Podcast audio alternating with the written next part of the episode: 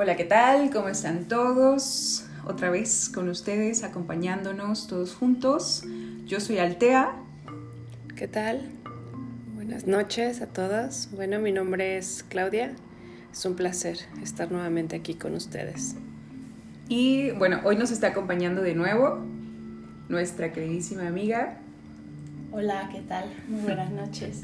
Bueno, no sé a qué hora lo puedan estar escuchando, pero Aquí estoy, mi nombre es Paola, Paola Benítez, ya había estado por acá y vamos a comenzar con el tema de las emociones. Así es. Bueno, para este tema sí estuvimos ahí profundizando con los procesos que vamos llevando, con los podcasts anteriores que hemos estado compartiendo y me pareció este como muy importante que también empezáramos a cuestionar las emociones, ¿no? Como una breve introducción, pues primero sería empezar a aterrizar qué son las emociones, porque todos los seres humanos experimentamos emociones y dentro del espectro, por así decirlo, de las emociones, vamos de lo que se denominan emociones sutiles, que son como las emociones ligeras, las de la alegría, las de la contemplación, las del disfrute, el placer, a las emociones más densas, que en mi caso no me gusta utilizar las palabras emociones positivas o negativas, sino que utilizo más lo sutil y lo denso. Y en las emociones densas, pues bueno, nos encontramos con, con la ira, con el coraje, el enojo, la frustración, este, el odio, la tristeza, la depresión, la apatía, ¿no? Hay, hay realmente una gama muy amplia de emociones y empezar a conocer las emociones es como un proceso fundamental dentro de, de pues todo lo que nos incluye como seres humanos. Y que claro, también es como un mismo seguimiento a aprender a reconocernos, ¿no? Porque ya indagamos un poco en lo que es el miedo, en lo que es el dolor, pero ahora es empezar a ir a, más profundo y, lo más profundo vamos a despertar esas emociones que estamos experimentando todos los días. Porque, claro, eh, las emociones densas, que me ha encantado, como lo has dicho, tienden a tener un impacto mayor en nosotros y se quedan de pronto de una manera inconsciente llevando nuestra vida. El tema como tal de las emociones es reencontrar ese poder para poder reconocer cada una de nuestras emociones, para reconocer qué tanta densidad tienen y de dónde provienen, ¿verdad? Las preguntas internas. Claro, como, como veníamos en esta introducción de las emociones, para, para ir comprendiendo más qué es una emoción, en un nivel físico, por ejemplo, tiene que ver con una descarga química en tu cuerpo. Es un impulso energético, es como una descarga de energía. Y el nivel de descarga tiene que ver directamente con la emoción, que era algo como que empezamos nosotras a, cuestionar, por ejemplo, justo como, como menciona Pau, las emociones densas, que de repente tenemos una tendencia a ellas y en cómo nos, nos desgastan, ¿no? Las emociones densas, por, por su naturaleza energética, por así decirlo, o por el tinte que desprenden, generan justamente como un derroche de energía. Y al nosotros experimentar muchas emociones densas, al final del día, pues, ¿qué es lo que sucede? Que nos sentimos completamente drenados. Nuestra energía vital está por los suelos y no tenemos energía para hacer más cosas, desde lo más simple, ¿no? Entonces, para tratar como este tema, para ir cuestionándolo, porque sobre todo es el que cada uno vaya haciendo este proceso interior, que cada uno vaya haciendo estas preguntas. Y dentro de estas preguntas era como de, empiecen a ubicar en dónde están parados hoy, aquí y ahora en su vida y empiecen a, preguntarse y a observar cuáles son las emociones que más experimentan durante su día a día y empiecen a nombrarlas, ¿no? Yo le comentaba a Claudia que, que a los inicios de mi proceso, yo era una persona que estaba como en un 90% en emociones densas, constantemente frustrada, enojada, como con mucha impotencia. Y un 10% a lo mejor eran emociones ligeras, ¿no? En donde yo me sentía tranquila, donde me reía, donde, ah, jajaja, el, ya sabes, a lo mejor hasta el fin de semana, ¿no? El tan esperado viernes de decir ahora sí, unas chelas y a relajarnos. Yo sí caía mucho en ese, en ese cliché, como de toda la semana estar hasta la madre, para el fin de semana desbordarme en, en ese, ya, quiero escapar, ¿no? Sí, creo que yo también me identifico. También hubo una etapa de mi vida donde yo tenía como ese 90% de emociones muy negativas y solamente decidí experimentarme en, la fluidez un 10%. Cuando tú te empiezas a, reconocer, cuando empiezas a hacerte eh, las preguntas importantes que ya hemos visto, empiezas a observar esas emociones. Y cuando empiezas a observar esas emociones, te das cuenta pues de que tu vida es un resultado de esas emociones densas. O sea, tú estás, tú estás experimentando y estás atrayendo todo a tu alrededor gracias a esas emociones que estás decidiendo que existan en tu vida. Entonces, cuando ya las empiezas a reconocer qué es lo que haces, observarlas y cambiarlas, tratar de moverte de ese lugar denso para irte a un lugar un poquito más, más fluido, pero también tiene que ser un equilibrio, o sea, no puedes, no puedes estar todo el tiempo alegre, o sea, también tienes que experimentarte en esta emoción densa, pero cuando la reconoces es encontrar justamente la salida y las opciones que el mundo te puede prestar para que puedas salir de esas emociones densas, porque eso es lo que nos muestran al final del día, las posibilidades. Sí, en en, mi caso, como hablan de que sienten similitud, que es muy interesante, que es la mayoría de las personas que esperan el fin de semana para unas chelas con los amigos y dejar de sentir esa negatividad. En mi caso ha sido encontrarme en negatividad y darme cuenta que es una enfermedad, que se ha vuelto una enfermedad ya física, una somatización de la negatividad en los riñones, porque pues bueno, aquí andamos todos en el camino y, hay que compartir un poco de lo que somos, ¿verdad? Yo tengo una hija y en mi hija se somatizó en sus riñones, pues arenita, ¿no? Y que yo me ponga a investigar qué significa eso, es negatividad y muchos cambios y a todo lo que viene tomarlo como mal. Empezar a checar eso también es, wow, es volver a reencontrarse en un punto muy, muy interesante de reconocimiento hacia, hacia todas las emociones y la importancia que tienen esas sutiles. La naturaleza misma nos está diciendo, mira, que si esa negatividad, ese es muy pesado, se enferma tu cuerpo. sí, claro. Las emociones al final de cuentas, cuando están acumuladas, eso nos van a reflejar alguna enfermedad, nos van a se, va, se va a reflejar en, en, algún órgano. ¿Por qué? Porque la mente se está sobrecargando. Entonces, cuando nosotros tenemos nuestra mente sobrecargando, le va a pedir ayuda al órgano indicado para esa emoción, ¿no? Entonces, cuando tenemos e, e, e, esa emoción y la libera y el cerebro dice, esto es demasiado, la va a llevar hacia quien puede encargarse de llevarle un, como un equilibrio, pero si aún así decidimos mantenernos en esa emoción, ese órgano se va a ver más afectado aún de lo que ya de lo que ya está. Entonces, por, por eso que se presentan las enfermedades, ¿no? Porque estamos sobrecargando. Claro, es, es muy importante lo que señalan como esta correlación de las emociones con, nuestros estados mentales y con el, cuerpo físico, ¿no? Que es como el que te va a, mostrar de una forma tangible qué tan desarmonizado estás dentro de tus emociones, ¿no? Porque en algún momento para mí también fue comprender esta relación con el cuerpo físico y las emociones y entender que el cuerpo físico en sí es una máquina perfecta, si algo no le está funcionando perfectamente, somos nosotros los responsables de que esa partecita no esté funcionando al 100.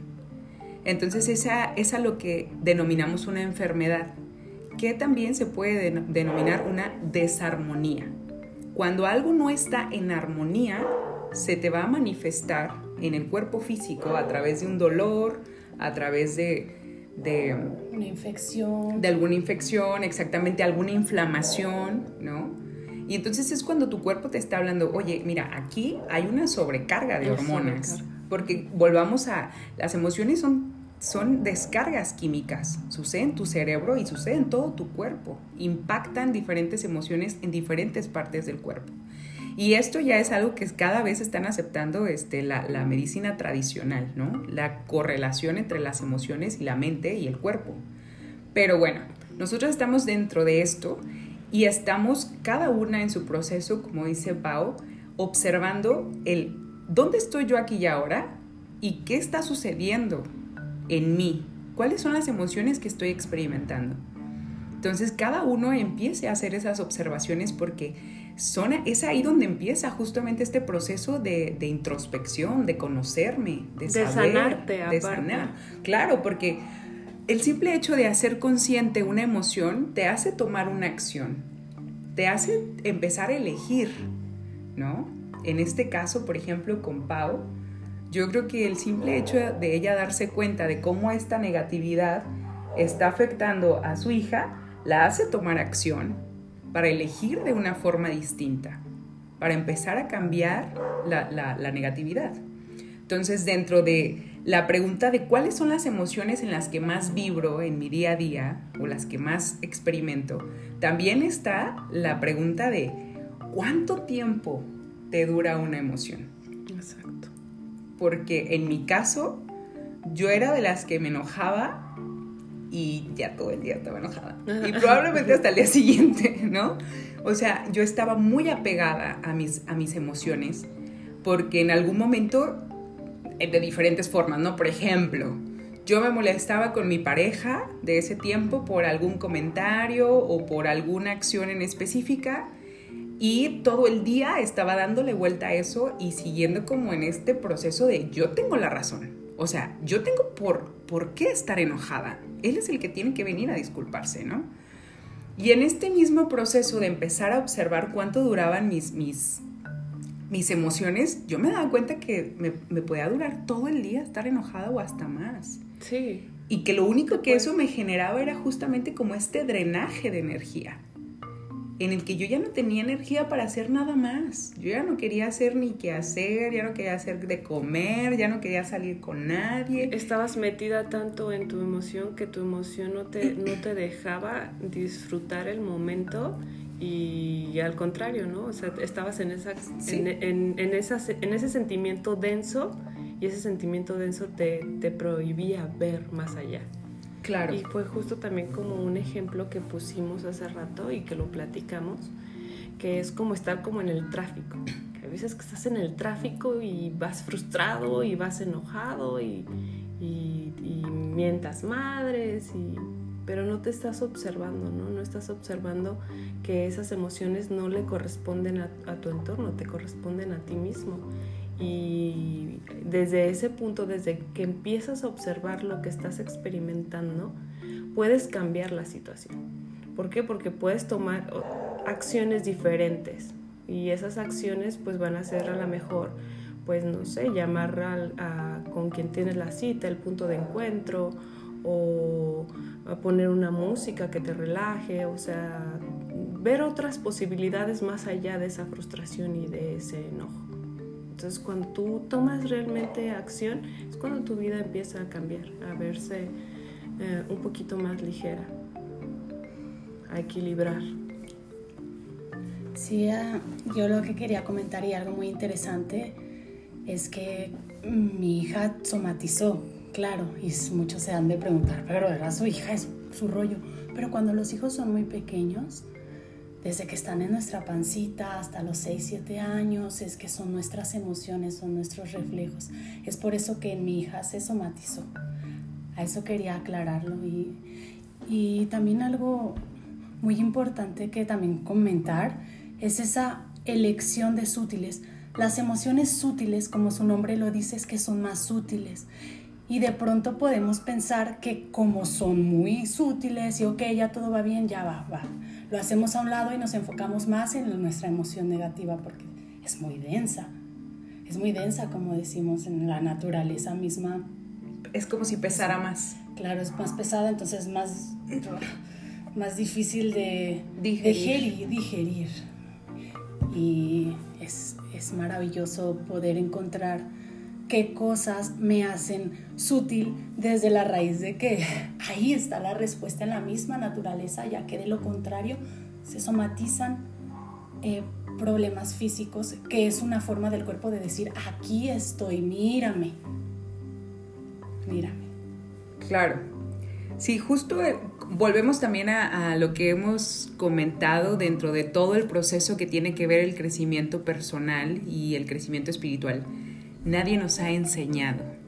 Nadie, nadie nos ha enseñado a sentir nuestras emociones ni a canalizarlas correctamente, porque estamos dentro de una sociedad que podríamos, podríamos decir que principalmente prohíbe sentir emociones, porque desde que somos muy pequeños, que, es cuando más somos más emocionales, eh, cuando somos niños, se nos reprime mucho para sentir las emociones. Siempre es como del, oye, no, ya, no llores, no, hagas, este, no hagas berrinche. Y entonces no nos damos cuenta de que todos estos patrones que, que son culturales y de condicionamientos, de educación y todo esto, son los que empiezan a generar estos bloqueos de, de, de no saber canalizar las emociones, de no saber sentirlas, de, por ejemplo, durar con una emoción todo el día. O sea, no es normal. No, es normal. no es normal. Ahora, ajá. Porque no, no queremos decir que, que no se deban de vivir las, las emociones densas. Lo que yo he aprendido con las emociones, sobre todo con las densas, que he tenido que lidiar con varias, es que las emociones se pueden vincular mucho a la metáfora del agua. Las emociones son tanto como tormentas como rápidos, así por los que está moviendo un río caudaloso, como algo súper en calma, como una lluviecita, este, como un mar soleado, lleno de, olas así tranquilas, transparencias, ajá. Entonces las emociones se vinculan mucho a la metáfora del agua. Y el agua, en su naturaleza, cualquiera que sea, fluye cuando el agua no fluye y se estanca, se pudre. Y es muy interesante que es incolora y es insabora. Muy interesante, muy interesante, me hiciste pensar en eso. Sí, ya se me Ya llevo otros planes, a otros planes. Sí, o sea, tal cual, no tiene, es como el cerebro, no sabe qué es bien, no sabe lo que está mal. Las emociones solo son. Solo son. Solo son y fluyen. No podemos pretender estar 20 horas feliz o 20 horas triste. Sí, no, es que tiene que existir tal cual ese equilibrio entre, lo, eh, entre experimentar esa emoción densa y, y, ver cómo salir de esa emoción densa, ¿no? Claro. Entonces, justo la importancia de comprender que las emociones fluyen tiene que ver con que si tú estás experimentando un enojo y te permites realmente sentir ese enojo, no te debe durar más de 10 minutos. Te lo dice alguien con mucha experiencia. Porque justo aprendí, justo aprendí a, permitir mis emociones, pero al mismo tiempo a dejarlas fluir. Y cuando tú las dejas fluir, recuperas este cuerpo emocional sano que, que, tenías como cuando eras niño. O sea, cuando los niños tú los puedes observar y estar haciendo una rabieta y a los dos minutos ya estar jugando, como si nada hubiera pasado. Y, es justo esto de Y esa es la capacidad que perdemos como de inocencia. ¿Por qué? Porque nosotros como adultos lo que hacemos es apegarnos a la emoción, apegarnos a todos los pensamientos que empiezan de que no, sí, es que yo tengo razón y es que porque me dijo esto y eso, la, la, la, la. Eso es lo que hace que la, la emoción empiece a perpetuarse, que no fluya porque ya metiste un plano mental. La emoción es solamente un sentir. La emoción la vas a experimentar físicamente. La vas a sentir en el estómago, la vas a sentir en el pecho si es dolor, la vas a sentir también en la garganta si es como un miedo. Entonces la emoción se siente, no se piensa. Cuando ya entra eh, la parte mental, ya ahí es donde se empieza a complicar. Entonces, reconocer o, aprender a comprender a las emociones como agua tiene que ver con que me permito que fluya, pero también a soltarla. Sí, claro, porque cuando la sueltas es, ese momento en el que tú puedes empezar a tomar acciones diferentes. Ajá, sí, sí, sí. ¿Y qué diferencia yo, por ejemplo, cuando empecé a experimentar mis enojos de 10 minutos, ya no me sentía drenada, ya podía seguir disfrutando lo que seguía de mi día y por eso la pregunta importante de cuánto tiempo te dura una emoción. Exacto. ¿Cuánto? Empiecen ustedes mismos a observarse, a preguntarse. Ahora otra, otra, otra parte como interesante que, que mencionábamos respecto a, a esta observación y este indagar tiene que ver justo con lo que mencionaba Claudia de lo del tráfico, ¿no? Nosotros creemos que es el exterior el que me está haciendo sentir así, cuando no es exactamente así. Es un reflejo de lo que tú estás cargando. decidiendo cargar. Ah, Exacto. Algo importante que, que, me parece, ¿no? Es para que no se vaya a malinterpretar esto, es que esa emoción negativa verifiques que realmente pues no te está haciendo más denso, me refiero a que si para descargar tu ira necesitas golpear a alguien y ya te sientes bien a gusto, pues no va por ahí, ¿va? Separar densidad y sutileza, me encantó ese término. Y ya el tiempo se nos ha venido encima, ya pasaron 20, 21 minutos para dar unos puntos finales y cerrar. Yo creo que se va a alargar poquito porque quería exponer la parte de también la importancia de qué emociones me despiertan mis relaciones más cercanas o a algunas experiencias externas, como el tráfico, como tus padres, como tus hijos, como tu pareja, tus amigos. Todo. Todos ellos debe, de someterse a una observación. Ajá. Y entonces en la parte de este, comenzar justamente a profundizar y a conocernos, tiene mucho que ver, o hay mucha información más bien, en justo en el lugar en el que estoy parado, aquí y ahora en mis relaciones actuales, en, mi trabajo o en, mi rutina diaria. ¿Cómo me siento respecto a, las personas o qué me hacen sentir? ¿Qué emociones me despiertan los seres más queridos o mis rutinas diarias? ¿no? Esto también como parte de observar. Y bueno, ahora sí, puntos finales para, para este podcast.